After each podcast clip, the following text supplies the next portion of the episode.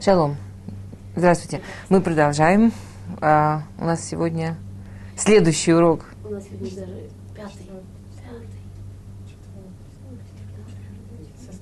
Со мной четвертый. У нас сегодня четвертый урок, и сегодня мы переходим к теме, а, которая на самом деле одна из самых главных вообще в отношениях, конечно, в семейной жизни. Все, что связано с языком, все, что связано с общением. Теперь, э, эта тема у нас поделится на несколько подпунктов. Сегодня мы вообще поговорим о том, что такое общение, как разговаривать и так далее. И в следующий раз мы будем говорить о комплиментах, о критике. И потом мы перейдем к тому, как ссориться, очень важная тема, и как мириться, не менее важная тема. На самом деле, когда мы говорим вот о, о, обо всем, что связано с языком, то мы обо всем, что связано вот, вот, вот с этим вот инструментом, который связывает между людьми, мы говорим о самом главном связующем вообще, меж, вообще, в принципе. То есть э, с точки зрения Торы наш вид, вот наш биологический вид называется медабер, говорящий. Мы отличаемся с точки зрения Торы, да, есть неодушевленная природа, а домем, есть э, растущее растение, есть хай, есть э, живое. Мы, человек, э, на самом деле интересно, да, а, в западной науке мы называемся homo sapiens, думающий, а в Торе мы называемся говорящий. То есть Тора говорит так, откуда я знаю, что человек думает? Откуда я знаю, что он думает? Невозможно знать, что у человека происходит внутри. Думает ли человек, что именно он думает, мы знаем только в зависимости от того, как он говорит и что он говорит, и, и, и что с этим происходит. И тем не менее, я не знаю, те, те кто читали мою книжку, я извиняюсь, но я, я очень люблю эту историю, мне она кажется очень важной. Бен Ишхай, когда говорил об общении, да, он, говорил, он рассказывал а, такую историю, что на одном поле работали дровосек и пастух. А, дровосек рубил дрова, пастух пас своих овечек, и дровосек, его жена каждый день в полдень приносила ему обед. И вот как-то полдень подходит, и солнышко уже высоко, и жены нет – и проходит полчаса, час, и дровосек начал очень, э, извините, не дровосек, пастух, и пастух начал очень переживать, где его жена, почему он не приходит. И он подошел к дровосеку и попросил его, чтобы он последил за овцами, сбегать домой, проверить, что с женой все в порядке. Это в древние времена, телефонов нет, единственная возможность – это лично. Теперь, говорит Бенешай, представьте себе ситуацию, они говорят на разных языках. Они говорят на разных языках. Они говорят на разных языках, подходит пастух к дровосеку и говорит, пожалуйста, я должен уйти, последи за моими овечками. Дровосек понимает, я тут со своими овечками, ты тут не знаю, что делаешь. И не понимает дровосек, что он вообще от него хочет. Он говорит, ну, пожалуйста, будь своими овечками, я себе рублю деревья, я тебя не трогаю, ты меня не трогаешь, что ты меня хочешь. Ну, понятно, пастух все понимает, я рублю деревья, конечно, посмотрю с твоими овечками, нет проблем. Он пошел домой, с женой, слава богу, все в порядке, вернулся. И действительно, за это время, несмотря на то, что дровосек честно не обращал внимания совершенно никакого на овечек, ничего не произошло. Возвращается пастух и думает, нет, ну все-таки человек мне помог, нехорошо как-то, надо его отблагодарить. А у него была одна овечка, толстенькая, хорош, хорошенькая, жирненькая, лохматенькая, ну, там, с сломанной ножкой. И он думает, вот продать я ее дорого не продам, а подарить очень дорогой подарок – дорогой подарок. Но, с другой стороны, потом смогу опять мне что-то попросить. Он берет свою овечку, подходит к пастуху, э, к дровосеку, извините, что я сегодня, к дровосеку и говорит, вот смотри, у меня такая замечательная овечка. Ну, только ножка немножко сломана. А так замечательная овечка, хорошая, жирная такая овечка. О, вот тебе, спасибо тебе, вот в благодарность.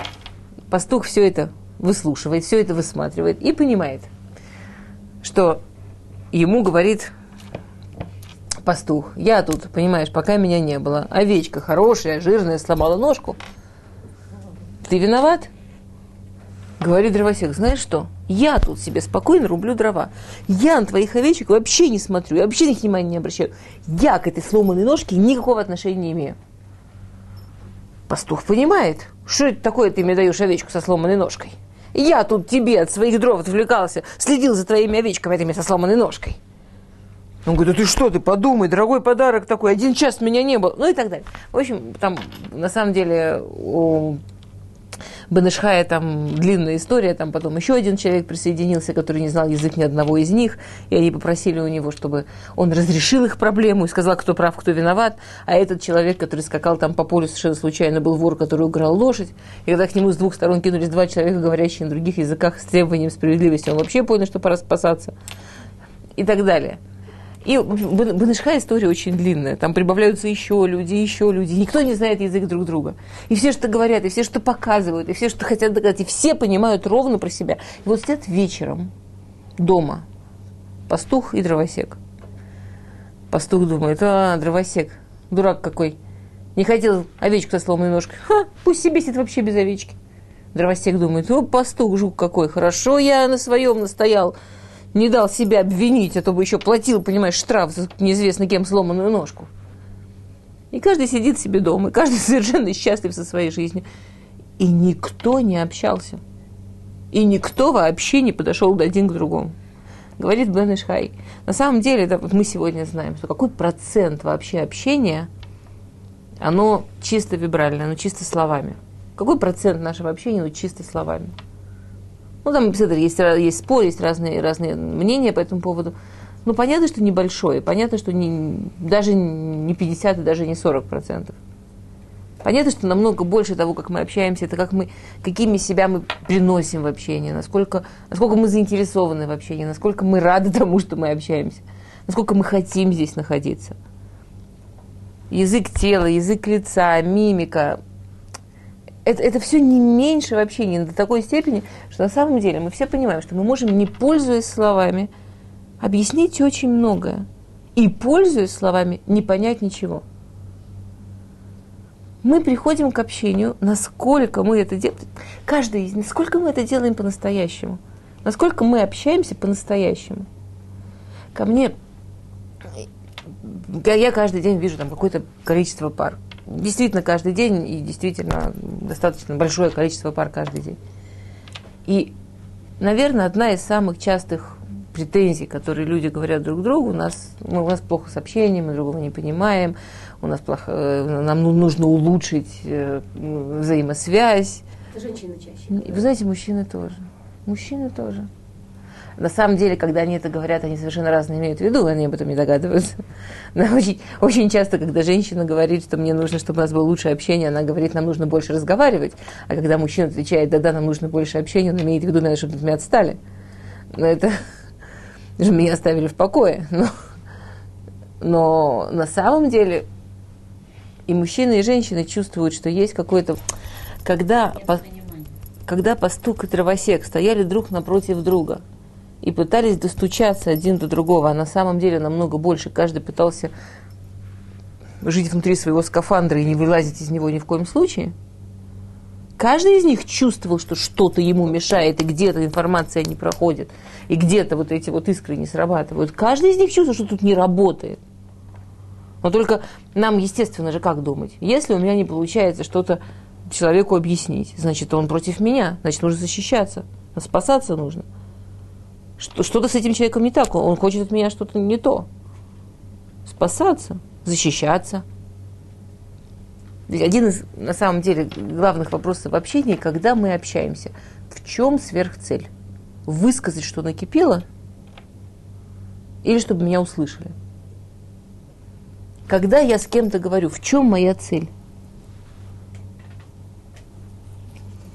Это на самом деле совсем не банально. Он, он, очень, он очень элементарный, этот вопрос, но он совсем, но он совсем не банальный. Он совсем не банальный, этот вопрос.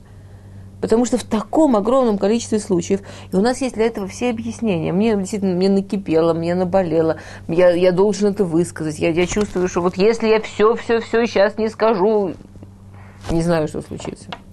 Что-то что случится. Взорвусь. То есть если мы если бы у нас была такая волшебная возможность посмотреть на наше общение со стороны, очень интересно, какой процент общения мы бы убедили, что все, что мы делаем в этом общении, то мы высказываем себя.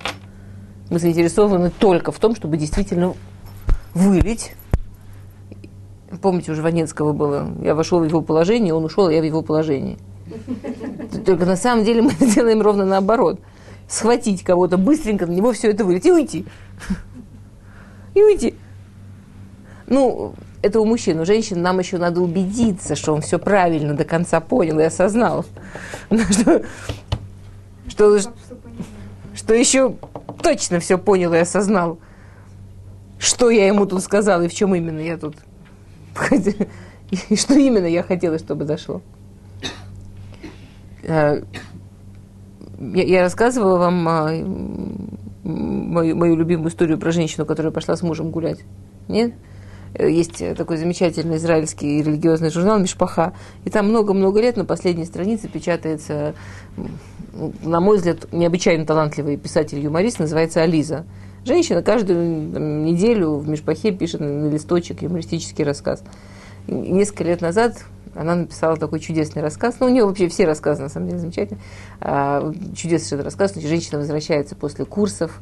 Она пошла в группу учиться, как правильно строить отношения с мужем и ей там учительница сказала, надо общаться. И учительница сказала, общаться надо обязательно, правильно сказала, кстати, а, обязательно какое-то определенное время, установить время для общения, и вот это время все общаться. Она взяла этого, как, как она его в этом рассказе называет, а, Мевугар Ашииниши Местуве Вецену Бабает Бехосер. Она взяла этого второго взрослого, который неизвестно зачем крутится у нас дома – ну, как, как ты надо приспособить к жизни этого второго взрослого. Она ему сказала, все, общаться пошли. Прямо сейчас и на час. И пошла с ним общаться, прямо в его же присутствии. Теперь они, она оставила детей дома, объяснила детям, что она была на курсах, ей сказали, что с папой нужно общаться. И пошла с папой общаться. И вот они в течение часа по часам они идут, и она ему рассказывает всякие там, что именно сказали на курсах, и о чем она с ним собирается общаться, и он реагирует, ага, у, нет, не может быть, и вот, и она общается, общается, общается. Я, я, как вы понимаете, дословно рассказ не помню. И вот они час закончился, они возвращаются. Она говорит, ну вот ты видишь, как хорошо. Час прообщались, замечательно, получили удовольствие, стали ближе. Он закрывает телефон и говорит, извините, что ты сказала? когда мы идем общаться с человеком, надо как минимум убедиться, что он собирается общаться с нами в этот момент. Как минимум надо знать, что человек тоже готов с нами пообщаться. То есть общение, в нем есть несколько... в нем есть несколько правил, без которых никуда. То, что у меня есть иногда внутренняя необходимость вылить на кого-то, желательно близкого, все, что накипело, не надо себя обманывать не имеет ничего общего с общением. Это имеет общее, я не знаю, с чем угодно, с, там, с тем, что у меня вот именно такие качества, с тем, что я вот именно такой человек. Это имеет общее с кучей разных вещей, но не абсолютно не имеет общего с общением. Общение – это когда два человека, на иврите очень хорошо, на иврите очень понятно, да, общение – это слово а, тикшорет, это что-то, что микашер. Общение – это что-то, после акта чего мы становимся ближе. То есть у общения есть очень простая формулировка. Мы провели какое-то время вместе, мы общались, нам обоим это было хотя бы минимально приятно, интересно, симпатично. Я не, я не говорю, что любое общение это должно быть там, я не знаю, акт вселенских эмоций. Но нам обоим было приятно там находиться, и в конце этого общения мы почувствовали себя ближе. Мы почувствовали, что у нас стал больше кешер. Это называется общение. Мы, мы стали, по-русски на самом деле тоже, да, общение от слова, мы стали об, общность, да. Мы стали, наше общее стало больше. Мы, мы стали больше вместе. А,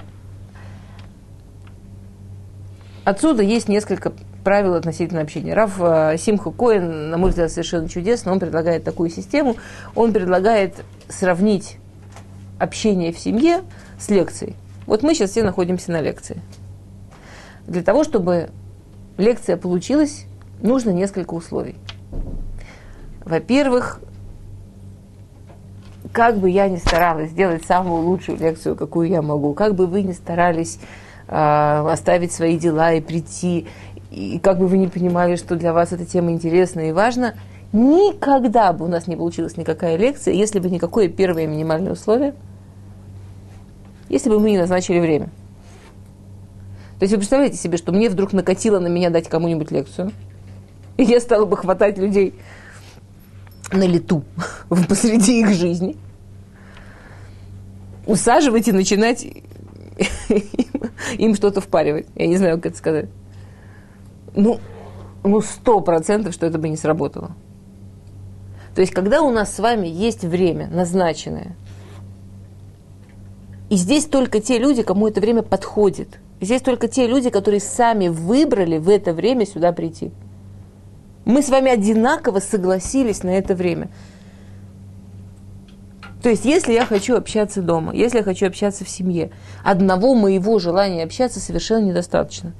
Это будет похоже на то, чтобы схватить кого-то, засунуть и начать ему... А может быть, сейчас он устал. А может быть, именно сейчас он занят. А может быть, сейчас его голова вообще в другом месте. Вот вообще в другом месте. Особенно это касается, когда мы будем говорить да, про выход из каких-то сложных ситуаций, про выход из конфликтов. Конфликтам это вообще касается особенно. Представляете себе, жена, которая там очень долго думала и уже подготовилась, и уже настроилась, и уже просто накрутила себя, как именно она с ним поговорит вот про эту проблему, чтобы из нее выйти, а он вообще об этом еще не успел не подумать, и вообще он сейчас, ну вообще совершенно думает о другом и чувствует о другом, и она такая вся подготовленная выдает ему всю программу, на ее взгляд, выхода из их проблемы, а, а, а он об этом даже подумать не успел. И что теперь? Значит, или он может согласиться, или он может просто тупо не согласиться. Это разговор, это общение. Это немножко насилие. Насилие как стиль в семье, я же не спорю, он есть. Но только к общению он ничего общего не имеет. Если я хочу пообщаться, я должна договориться о времени сначала. Ну, как, как, как свидание люди назначают. От того, что мы женаты, он что, теперь виноват? От того, что мы женаты, мы не стали меньше обязаны в человеческих отношениях друг к другу. Кстати, это очень интересно. А, в письме Рав Ирухам Лейбович, есть одно письмо Рав Ирухам Лейбович, он пишет там, что он, э, ему кто-то из его детей написал письмо, он пишет, я думаю, что ты, ты очень спешил, когда я писал письмо, я надеюсь, что ты не обидишься, но мне важно тебе подчеркнуть, что а, мицвод Бенадам Лахавро, что мицвод между, в отношениях между людьми, они ничем не отличаются от любых других мицвод. И, что он, что, что, и он объясняет такую вещь. Он говорит, ты очень спешил, у тебя очень неразборчивый почерк, и письмо очень некрасивое. Я твой папа, я любое письмо прочитаю, но любой другой человек – это на самом деле неуважение. Так же, как когда ты покупаешь итрок, он пишет. Ты стараешься, чтобы итрок был красивый. Так же, как ты накрываешь стол на шаббат, ты стараешься, чтобы стол был красивый как, мы, мы понимаем, что когда мы делаем мецву, ну, ну вот что-то, что Всевышний нам сказал, что важно делать, мы стараемся делать красиво. Ну, ну понятно. Никто не идет, я не знаю, даже парик, никто не идет купить по принципу, что похуже. Любую мецву мы стараемся, чтобы это было красиво. Мецвод между людьми, они обязаны быть красивыми не меньше, чем и не меньше, чем шабатный стол как мы говорим с людьми, как мы это оформляем. Тем более, что с точки зрения еврейского закона, коров кудем. То есть понятно, что это немножко обратно человеческой природе. Тут, ну, ну, это мы договаривались на первом самом уроке, что любая работа над собой, любая работа над тем, чтобы стать больше человеком, она всегда обратна природе. Животные живут без всех этих заморочек. И в этом, в общем-то, и выражается наше человеческое, когда мы действуем немножко обратно природе. С точки зрения природы, чем человек ближе, тем как говорила Куджава, меньше всего любви достается нашим самым любимым людям. С точки зрения Торы, а коров кудем, с точки зрения Торы, с точки зрения Аллахи, мы больше обязаны тем, кто к нам ближе. То есть сто... время, деньги, старание, чтобы это выглядело красиво, старание, чтобы это было приятно. Мы больше обязаны тем, кто к нам ближе. То есть если даже с чужим человеком назначают свидание, интересуются, когда ему удобно и какое время его устроит и так далее, то уж с близким очевидно, что это делать необходимо. Окей, что еще? Для того, чтобы, вот для того, чтобы лекция удалась, что еще необходимо? Значит, ну, место. Замечательно, место, почему нет? Вот, например, то, что вы здесь высиживаете в этой лекции, есть некая доля, конечно, героизма – а у меня, конечно, профессионализма. Я даже сейчас... Почему? Потому что здесь воздуха мало. То есть, например, чтобы было свободно, спокойно дышать, чтобы было достаточно кислорода, это дает желание здесь быть. И моз... а почему я говорю профессионализм? Потому что мозги лучше работают. Ведь понятно, что если я могу говорить свое, несмотря на то, что мало воздуха, значит, я это уже много раз говорила. Ну, но об этом мы сейчас чуть-чуть позже поговорим. Это на самом деле тоже важно для общения. Как, как, как вообще мозги работают и как язык. Корреляция между языком и мозгами – это не такая простая вещь, и это тоже стоит знать. А? Можно вопрос? Да. А почему с близкими людьми это труднее всего? По-видимому, привычка. С точки зрения такой немножко более духовной, чем больше мецва, чем больше важность вещи, тем больше ецерара. Им понятно, что чужой человек на улице в моей судьбе никак не отразится.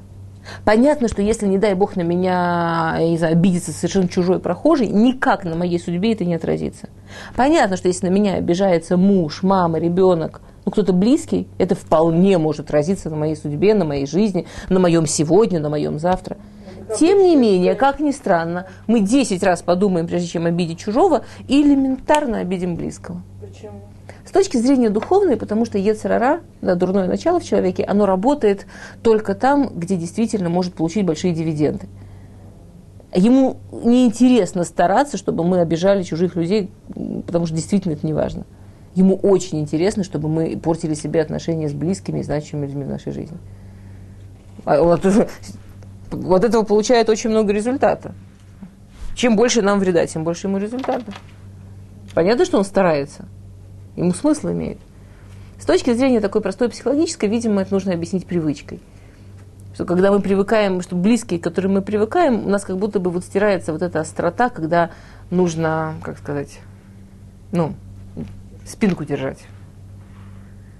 И в, и в тот же момент, когда я понимаю, что это мой близкий человек, я могу расслабиться, я могу где-то там почесаться, и я могу проснуться утром не накрашенной, ничего не случится, где-то там в голове почему-то соединяется, что с этим же близким можно не, не следить за языком, и не следить за тем, как с ним общаешься, и не следить за тем, чтобы его не обижать, и чтобы вообще, что там происходит дальше. Он же не поймет. Он же... Куда он денется? Ну, не дай бог. Да.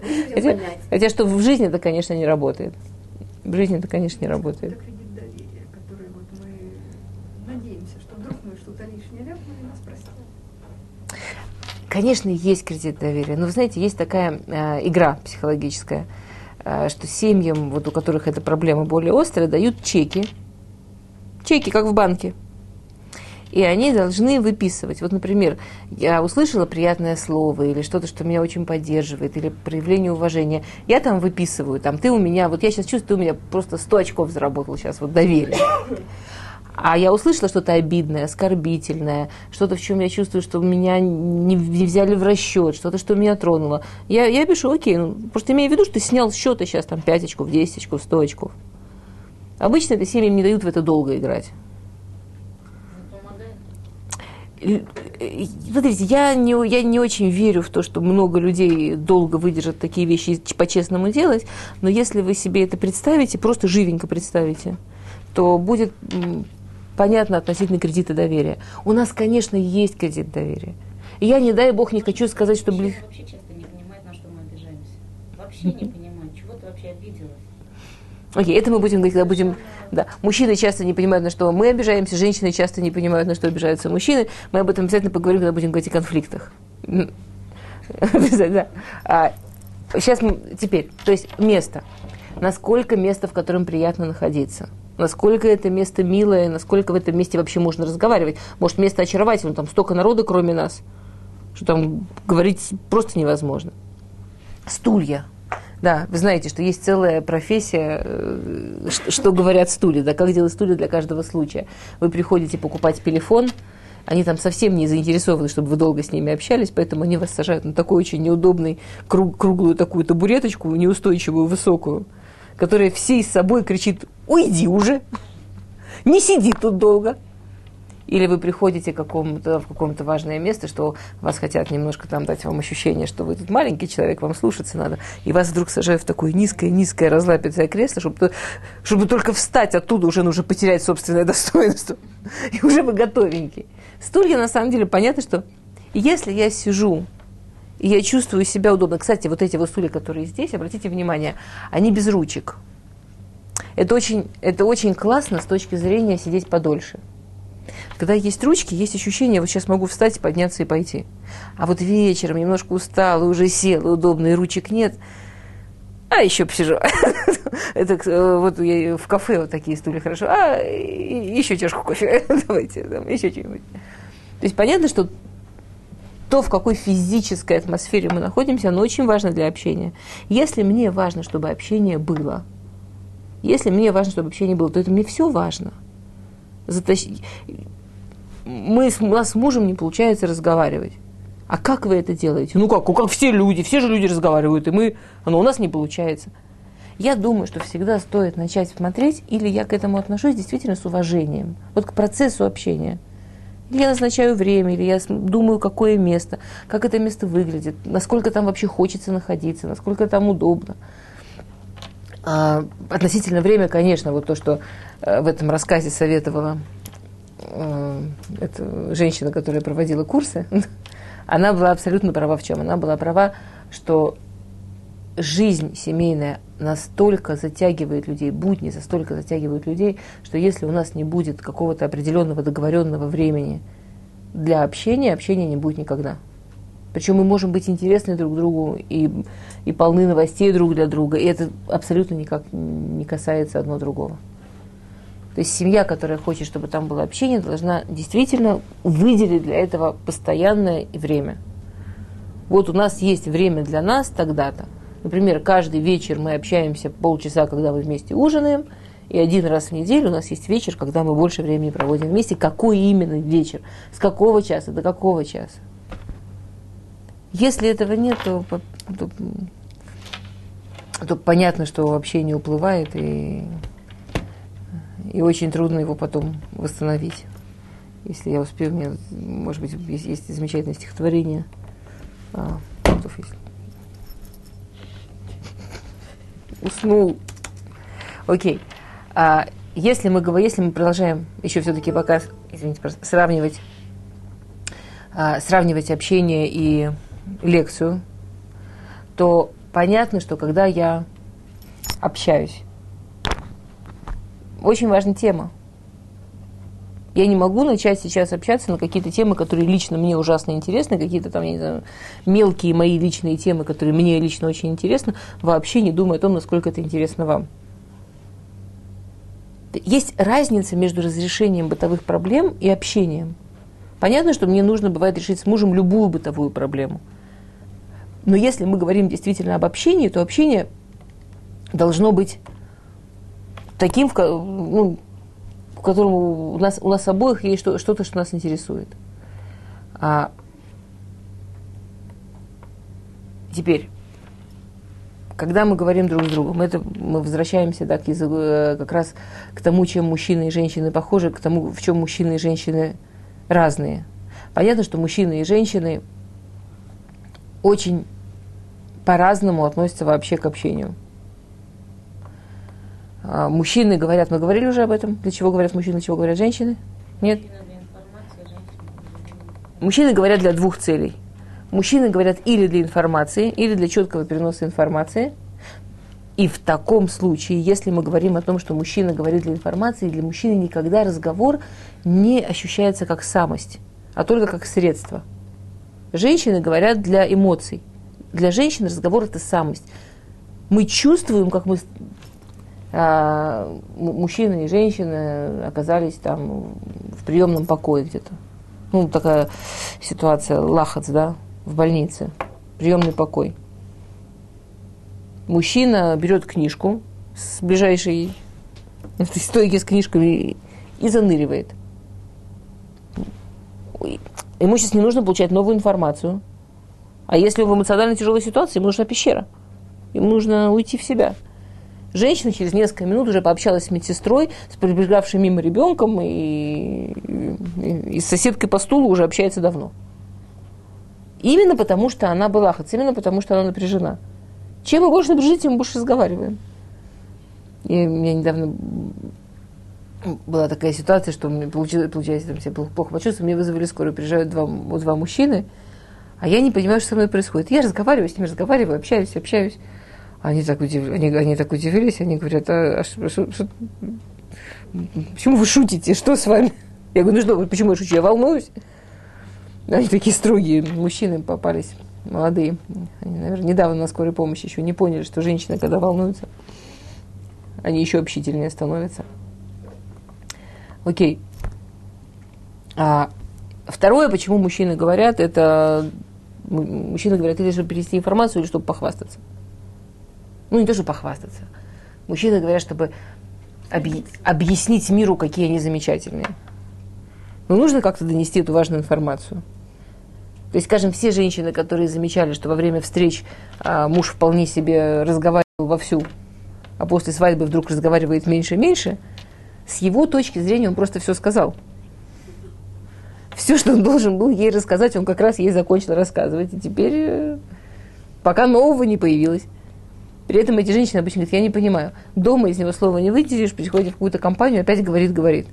Ну, конечно, там еще не все знают, какой он замечательный. Там ему еще есть что рассказать. А, понятно, что когда мы общаемся, то мы должны... А? Когда мы общаемся, мы должны думать о языке, а, которым мы говорим. О языке, которым мы говорим, языке, с кем мы говорим. То есть, если я хочу говорить с женщиной, если я говорю, хочу говорить, говорить с мужчиной, понятно, что совершенно разный язык. Мужчины не понимают намеки. Женщины понимают намеки, мужчины не понимают намеки. Главное правило в общении с мужчиной, то, что не сказала четко и прямо, он не знает. И никакой лимит доверия тут не поможет. То, что не определила абсолютно однозначно, он не понял – никакие, вообще никакие намеки не работают. Да, есть огромное количество всяких а, юмористических рассказов, которые целиком и полностью, не еврейских, да, абсолютно, которые целиком и полностью построены только на том, как женщина намекает и уверена, как мужчина замечательно ее понял, и как мужчина на самом деле не понял ничего, но он уже давно еще с мамой научился, что когда женщина что-то такое чувственно говорит, нужно кивать. Кстати, это еще одна разница в общении между мужчинами и женщинами. Мужчины это поразительно, но они уверены, что человек, который слушает, ну не все, но большинство, они уверены, что человек, который слушает внимательно, он слушает. Женщины, опять не все, но большинство уверены, что человек, который не кивает, не мычит, не дает каких-то, никакой, не дает обратной связи, он не слушает. При этом женщина уверена, что если обратная связь еще более живая, да, подожди, подожди, я не... Она думает, что таким образом она показывает, как ей хпат и как она живо общается. Мужчина уверен, что его перебили. Мужчина посреди слов, которому влезли со своим «Слушай, я точно знаю, я такое видел, меня... знаю, было, сейчас я расскажу, подожди, вот сейчас». Он уверен, что его не уважают, его перебили, вообще говорить не с кем. И говорить не с кем это еще одна вещь, которая, да, что если, если вдруг в семье есть ощущение, что у нас какие-то проблемы с общением, то всегда нужно проверить, не делаем ли мы что-то, что уничтожает возможность общаться. То есть если это сравнивать с лекцией, я думаю, что все учились и все могут вспомнить какие-то лекции, на которые никто не ходил. Не, ну правда, все, все учились в университете, все ходили на там, какое-то количество лекций. Всегда были лекторы, у которых было много людей, и всегда были лекторы, на которые люди насколько можно не ходили вообще. Это были или люди, которые а, то, что они говорили, там ничего не было. Ну, там сидишь, пытаешься записать, там одна и та же мысль по кругу, одна и та же мысль. Убийца, скучно, или, возможно, там огромное количество очень классных мыслей, но они так сказаны, что это невозможно выдержать, что это очень скучно, это монотонно, это на одном на одной ноте, это прям просто зачитывается с листа быстро, быстро, быстро. То есть что-то такое, что нужно какое-то сумасшедшее внимание, которое потом вырубает. И у нас был один профессор в университете в Москве физиологии, он говорил, что умные ученики должны приходить на лекцию в черных очках и спать вот так. Он говорит, профессор не будет знать, что вы спите, а будет думать, что вы внимательно смотрите. я поняла после двух-трех лекций его, что он из личного опыта. Потому что то, как он читал, действительно, можно было или с ума сойти, или спать. Вот, вот человек брал какой-то тон и до конца лекции на этом тоне он отчит, отчитывал, вот честно отчитывал, у него было все написано, он отчитывал. Еще одна причина, по которой, может быть, очень не хочется туда возвращаться – что человек, который читает лекцию, ощущение, что он изначально его слушатели, это такой очень мешающий фактор. Вот бывает много мух, а бывает много тех, кто слушает. Студенты такие, вот налетели они. Они шевелятся, они дышат. Не дай бог что-то спрашивают. Обычно очень тупое. И, и, и от него это исходит. Как это вообще пришел, замолчал, послушал, ушел. Очень редко, очень редкие люди готовы долго выдерживать в такой ситуации, когда то, что они к себе чувствуют, что они муха, которая мешает человеку жить. И, и совершенно ненужное и неинтересное. То есть понятно, что когда мы говорим, очень важно, что мы говорим. Понятно, что когда мы говорим, очень важно, как мы говорим. И это во всем. Это в любом общении, даже с маленьким ребенком. Даже с маленьким ребенком. Это не важно, с кем мы общаемся. Но понятно, что в конце концов есть, ну, как сказать, после всего, вот после, после всех этих а, вещей есть три самые главные – что если у нас это будет, с нами будет приятно общаться, если у нас не будет, с нами будет неприятно общаться. Первое – любовь к тому, кто меня слушает. Если это в семье, то любовь, действительно любовь. Если это на работе или где-то достаточно благодарности, заинтересованности, хорошего отношения. Я не, я не имею в виду, что невозможно действительно ни с кем общаться, если не чувствовать к страстную любовь. В семье лучше любовь. Причем не важно, о чем мы говорим. Более того, когда мы говорим с кем-то близким, совершенно не важно с кем, мама, муж, ребенок, не важно кто, на самые сложные темы, на самые тем, темы, которые делают нам больно и трудно, чем больше внутри то, что мы чувствуем, это любовь,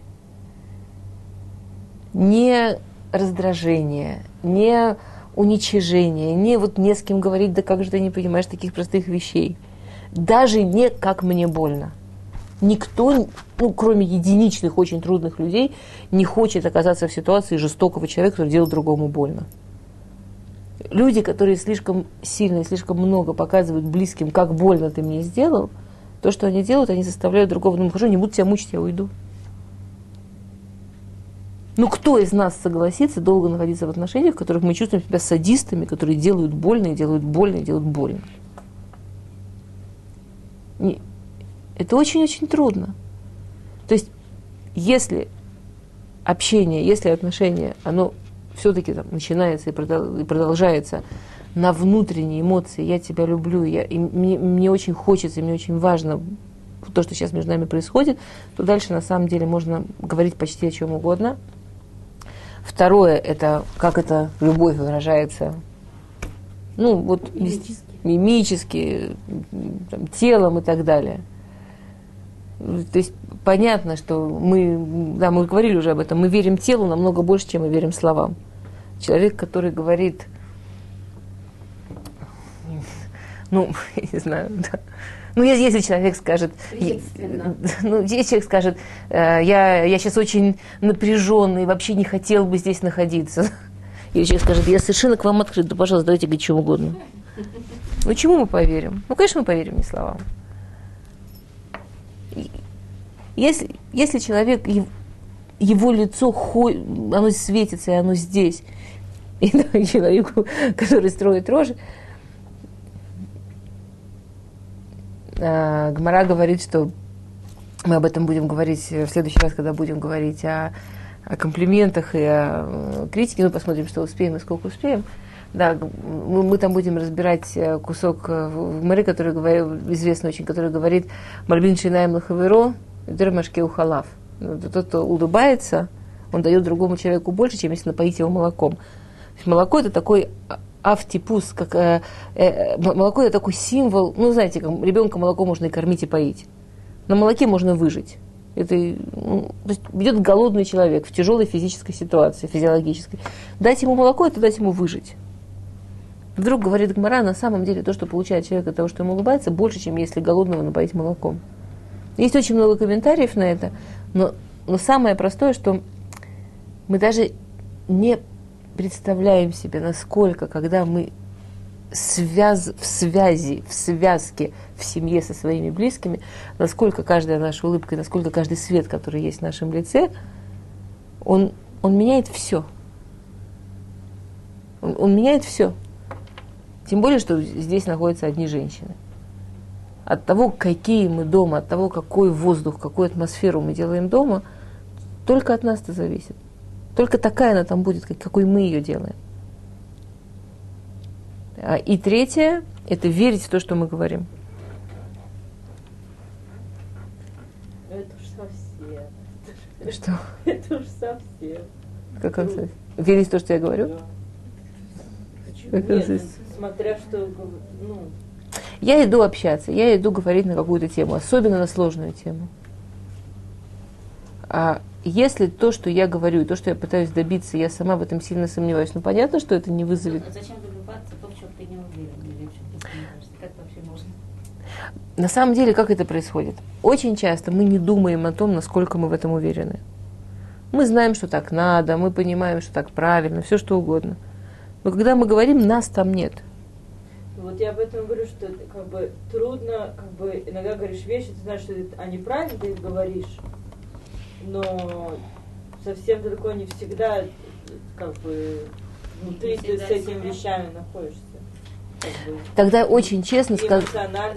Тогда, чтобы если мы хотим, чтобы это подействовало, конечно, сейчас без примеров это очень голословно, но если каждый может себе представить какой-то свой пример, а, намного более рабочий и намного более честно сказать, ты знаешь, я сомневаюсь в том, что я, в том, о чем мне важно с тобой поговорить. Я не знаю, как здесь правильно. Я хочу с тобой вместе посоветоваться, я хочу с тобой вместе об этом подумать. И тогда вот это будет правда. То есть, грубо говоря, так, для того, чтобы... То есть, есть эти три кита в общении.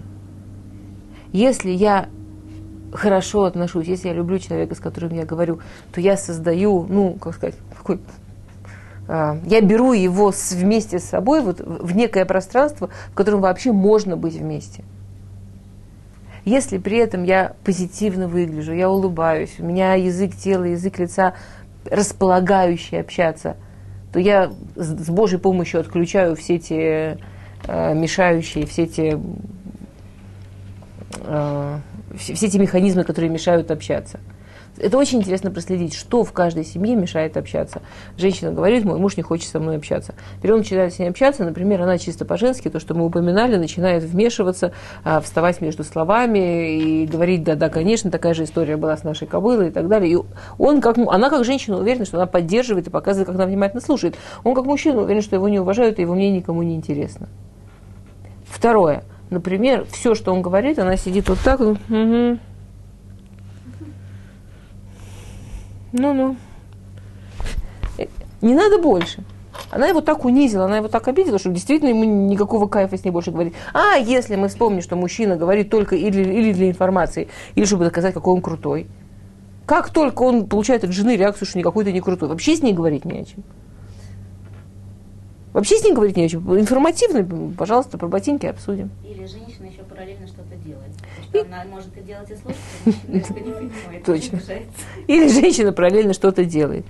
Или женщина, например, очень, эм, если кому-то интересно, как заставить мужа замолчать навсегда, есть такой очень тонкий, я бы даже сказала, такой филигранный метод. А, внимательно слушать, не влезать, не критиковать, просто исправлять грамматические ошибки. Да-да, только э, это слово не так. Да, я слушаю внимательно. Все. И так далее. На самом деле это очень, это очень интересно проследить, как каждый из нас, из тех, кто чувствует, что мужу не очень в кайф с ней общаться, как именно она делает, что, что общаться не в кайф. Ну, я уже не говорю о таких э, там, крутых вещах, когда все переходит в, в- в обвинение или в страдания и так далее.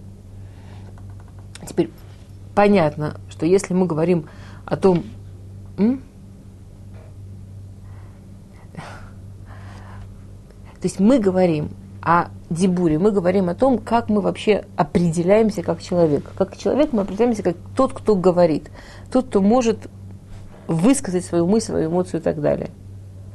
То есть, нас, я не знаю, ли вам это интересно, но на самом деле еврейские источники, они полны, полны, полны объяснением, почему общение должно быть именно через разговоры, почему это так важно. А, например, Хувот Ревовод пишет, что разговор – это то, что вообще соединяет между телом и душой. То есть, если посмотреть вот всю эту физиологическую систему, как происходит разговор, это очень интересная вещь. Это похоже на э, жертвоприношение в храме. Есть физическая часть, ну вот как оно все работает, и есть воздух, есть духовная часть. Теперь эта духовная часть выделяется из совершенно физических инструментов, из тела, там, зубов, языка, ну вот все, что работает при том, когда мы говорим, уходит во что-то совершенно нематериальное – кто-то может почувствовать слово и производит огромное влияние на мироздание своей нематериальностью. То есть слово, Всевышний сотворил мир через слово. Каждый раз, что мы говорим слово, мы творим. Иногда это чувствуется физически, иногда это не чувствуется физически. Но понятно, что так обидеть, как обидеть словом, так оскорбить, как оскорбить словом. Я думаю, сегодня уже все понимают, что а, насилие – это не обязательно драться насилие словами, оно может оставлять намного более глубокие. Мидраж говорит, э, Мидраж говорит что а, почему Всевышний сделал язык без костей. Но все органы у них есть кости, кроме языка. Есть там много разных вещей, да, почему язык без костей. Одна из вещей, что если э, Хаиму Мавит Баядалашон, если язык и так он может оживить и убить. Если язык даже без костей, он такой убийственный инструмент. Что, что бы было, если бы там были кости? живых бы не осталось. А, говорит Мидраш, обрати внимание, все, что есть у человека, оно или беззащитно, или под одной защитой. Например, глаз. Вот мы все понимаем, что глаз это очень важное. Если дотронуться до глаза, все сразу автоматически моргают, то есть опускают вот эту вот защиту на глаза, да. Единственный орган, который Всевышний прикрыл двумя защитниками, это язык, зубы и губы. Чтобы человек все время помнил. Причем парные. Чтобы человек все время помнил, насколько нужно думать, что ты этим делаешь, насколько нужно правильно этим пользоваться. Рассказывают про, про э, э, Раф Бермана, что он, он, когда был пожилой, он всегда ходил вот так. Его ученики спросили, зачем все время губы закусывать. Он говорит, зубы вылетели, надо как-то постараться. Ну, это, такая старая история, много лет назад. При этом есть люди, которые, когда ссорятся, они прекращают разговаривать. Я думаю, это все заметили, что когда мы обижены, для нас очень естественно вдруг прекращать, прекратить общаться. С точки зрения Торы, прекратить общаться, вот так же, как Бог творит мир через разговор, нет большего разрушения для мира, для отношений, для людей, чем прекратить общаться. Вот бойкот, да. Ничего нельзя сделать. Полное разрушение. Вот блокада, полное тотальное разрушение, антитворение. Когда человек неискренний, когда он говорит не то, что думает явно, это человек и мыслящий ощущает это. Много вопросов. И что происходит с самим человеком, который говорит неправду, говорит неискренне? Вот. Что происходит со всем этим? Ну, понятно, что если мы ну, как, все, что связано с языком, это атомная бомба. Это как бы самое сильное оружие, что есть. А, Гмара говорит, что есть четыре класса людей, а, у которых будут самые большие проблемы в будущем мире. Из этих четырех классов три связаны с языком. Там те, кто говорят лошона рада, те, кто говорят про людей, о, людях, о людях плохо, ханфаним, те, кто говорят очень неискренне языком, как будто они хвалят, а на самом деле они думают о человеке плохо и, и плохо к нему относятся, и только вот ну, митханфим, да, и, а? Лицемеры, да, вот эти, да, это а, теперь, на самом деле, есть очень интересная мишнава вот, по поводу того, что молчать это не обязательно. Вот есть, если человек молчит не потому, что обиженный на зло и разрушает, и не общается, а он молчит как часть общения. То есть для того, чтобы нас хотели слушать, понятно, что очень важно, как мы умеем слышать. Человек, который привык, что я его слушаю, он сможет слушать меня. Но это, в любой семье это сразу видно. Да, родители, которые умеют слушать детей, эти дети умеют слушать и умеют говорить. Родители, которые не умеют слушать детей, эти дети не только говорить не умеют, они слушать не умеют. А, насколько мы заинтересованы слушать, насколько вообще мы умеем молчать. Не в смысле ссориться через молчание, а в смысле общаться через молчание. Перке, а вот говорит, что э, Коль емай гадаль тебе на хахамим, вело мацати гуф тов и штика. Я всю, э, э, я всю жизнь рос. Э, это одна из последних мишнайот в Пыракалев. А, Амар Раби Шимон, да, говорит Раби Шимон, я всю жизнь рос среди мудрецов и не нашел для тела ничего лучшего, чем молчание. Объясняет Маораль. Мораль говорит очень интересную вещь. Зе барел амитки кашер ешток аадам аз асекель асехель боб поэль.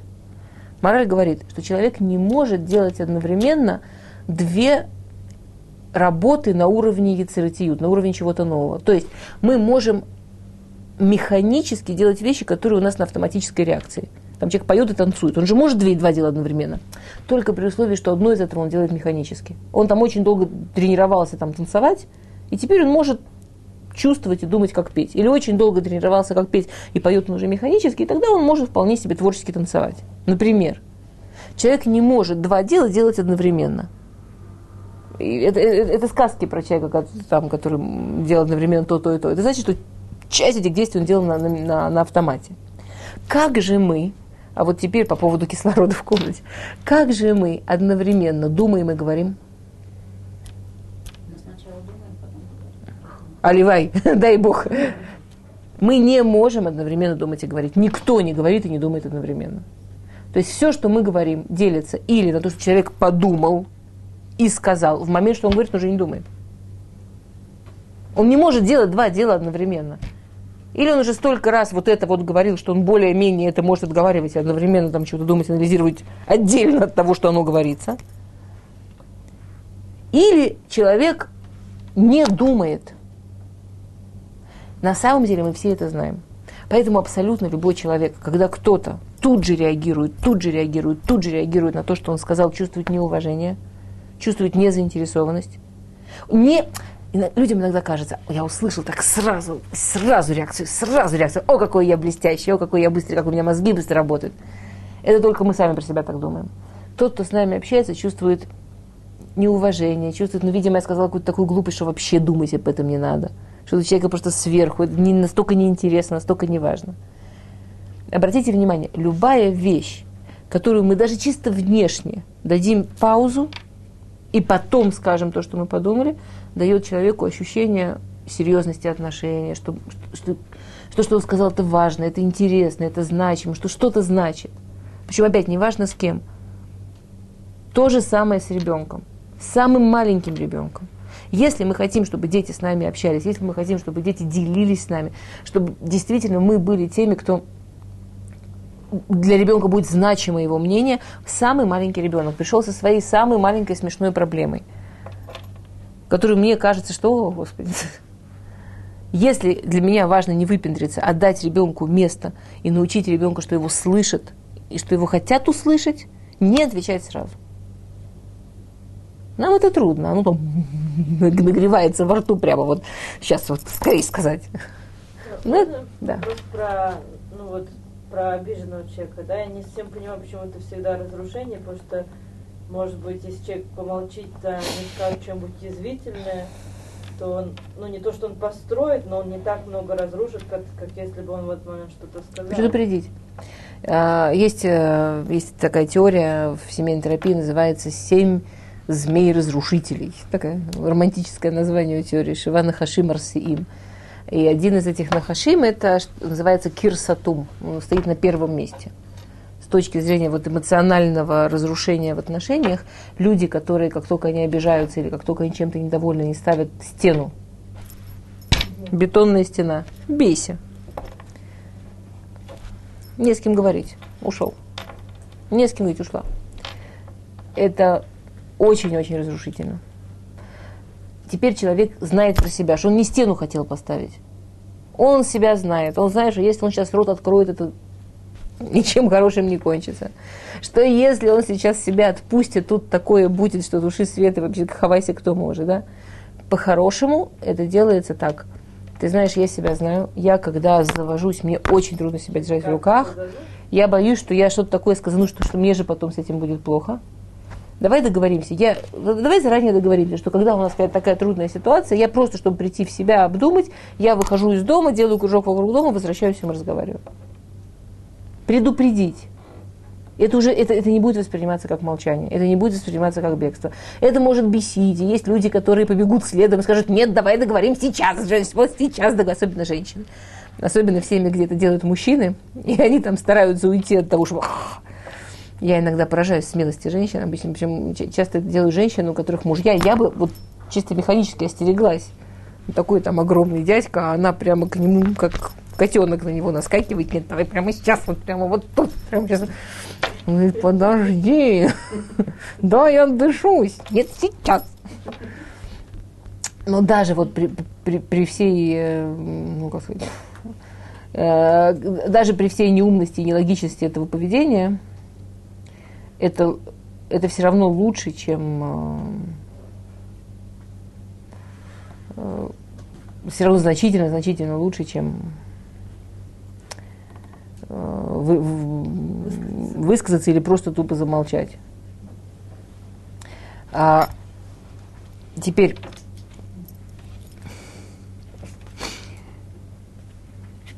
понятно, что кроме того, что я, я вот одновременно, я просто, я, меня извините, что я отвлекаюсь, говорить-то я говорю, я, я, я вспомнила, что у меня есть совершенно очаровательное стихотворение по этому поводу, не мое, я где-то нашла. Если я его найду сейчас, я его пытаюсь одновременно найти, то я, то я его прочитаю. Конечно, конечно. Теперь, на самом деле, а, как определяется, насколько вообще мы знакомы э, с, с теми, с кем мы разговариваем?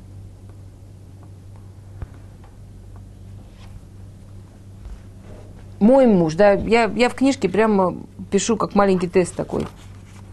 А, ваш муж лучше услышит вас, если вы говорите тихо или громко, если ваши фразы короткие, если вы говорите метафорами. Какая фраза больше запомнится? Сказанная безразлично на ходу, принесенная эмоционально, принесенная спокойно и так далее. То есть все, что мы говорим, что обычно люди так, обычно люди так, понятно, что самое интересное – это мой конкретный близкий человек. Вот мой конкретный человек, да, моя конкретная семья. Как мои близкие люди действительно реагируют на то, что я, да, на, на то, что я говорю и на то, что я произношу. А,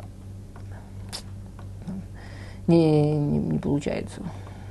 Не, не, не, время мало осталось, не хочу времени. Может, может быть, потом, когда, когда нас отключат. А, окей.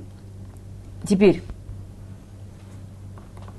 мы говорили о том, что, да, очень важно что говорить очень важно, как говорить. А, я, я просто смотрю, что из самого главного я не сказала. В семье, в которой ощущается, что есть какие-то проблемы с общением. Есть э, в Аллахе понятие падбасало. Э, человек идет, а у него в его корзиночке кусок хлеба говорит Гмара, что этот человек сильно голодным не будет никогда.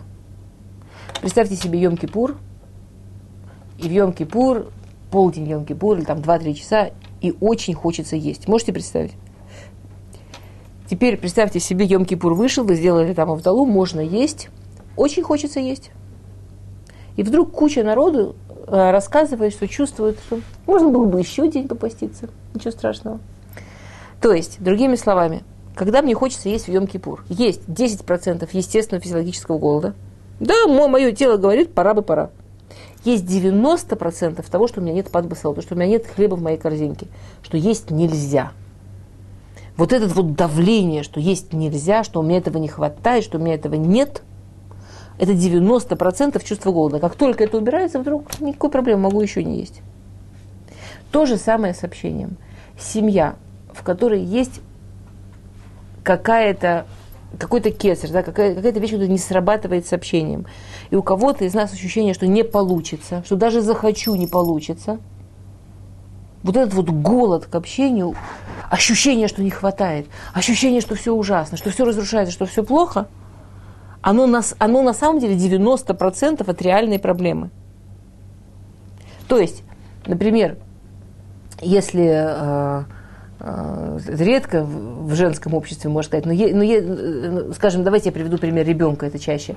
У вас есть ребенок, который все время пристает и все время дергает, мама, ты, ты, ты, зануда такой, ну день, ты, ну день, ты дергает, дергает. Представляете, да? Устроить ему в течение какого-то времени с овер общения, много общения, много, если это ребенок, который физически, много объятий, много поцелуйчиков, пока он сами скажет, ну ладно, все нормально, все. Пока он не почувствует, что в его корзинке есть хлеб. И вдруг окажется, что то, что ему реального от нас надо, оно вполне приемлемо, оно 10%. Если я чувствую в любой области жизни, там, скажем, э, молодая женщина, которая по какой-то причине ее напрягает часто ездить к родителям мужа в гости. Если ее это напрягает, а муж все время ее туда дергает. Это значит, что у него ощущение, что нету хлеба в корзинке, что он не хочет, что он сопротивляется. Так он все время против, проверяет, можно поехать, нельзя, и дергает. Если она в течение не знаю, месяца начнет сама быть, которая каждый день говорит, поехали к твоим родителям, а давай поедем к твоим родителям, а когда мы уже поедем к твоим родителям? то окажется, что и его родители, и он сам чувствует себя совершенно спокойно, уверенно. Нужно встречаться, есть с кем встречаться, нет проблем. И вдруг, конечно, нет никакой проблемы поехать еще куда-то, не поехать никуда. Это во всем. В общении это проявляется просто ну, очень-очень сильно. То есть, грубо говоря, так, если мы видим, что у нас есть какое-то, что-то не, срабатывает с общением, взять, посвятить этому какое-то время, посвятить какое-то время, чтобы это правильно выстраивать, чтобы системно, ну, например, как мы говорили сегодня, это выстроить. Дать этому, ну, дать там, наполнить корзинку хлебом, это не, это не должно всю жизнь занимать такое место и такое, да, и такое, время и, и, и быть чем-то, не дай бог, проблематичным. Как только это выстраивается, под басало, как только общение выстраивается, как только у нас есть ощущение и осознание, что есть здесь с кем говорить и есть здесь с кем общаться, мы, мы успокаиваемся, и на самом деле все становится а, значительно лучше и проще. Окей. Shalom.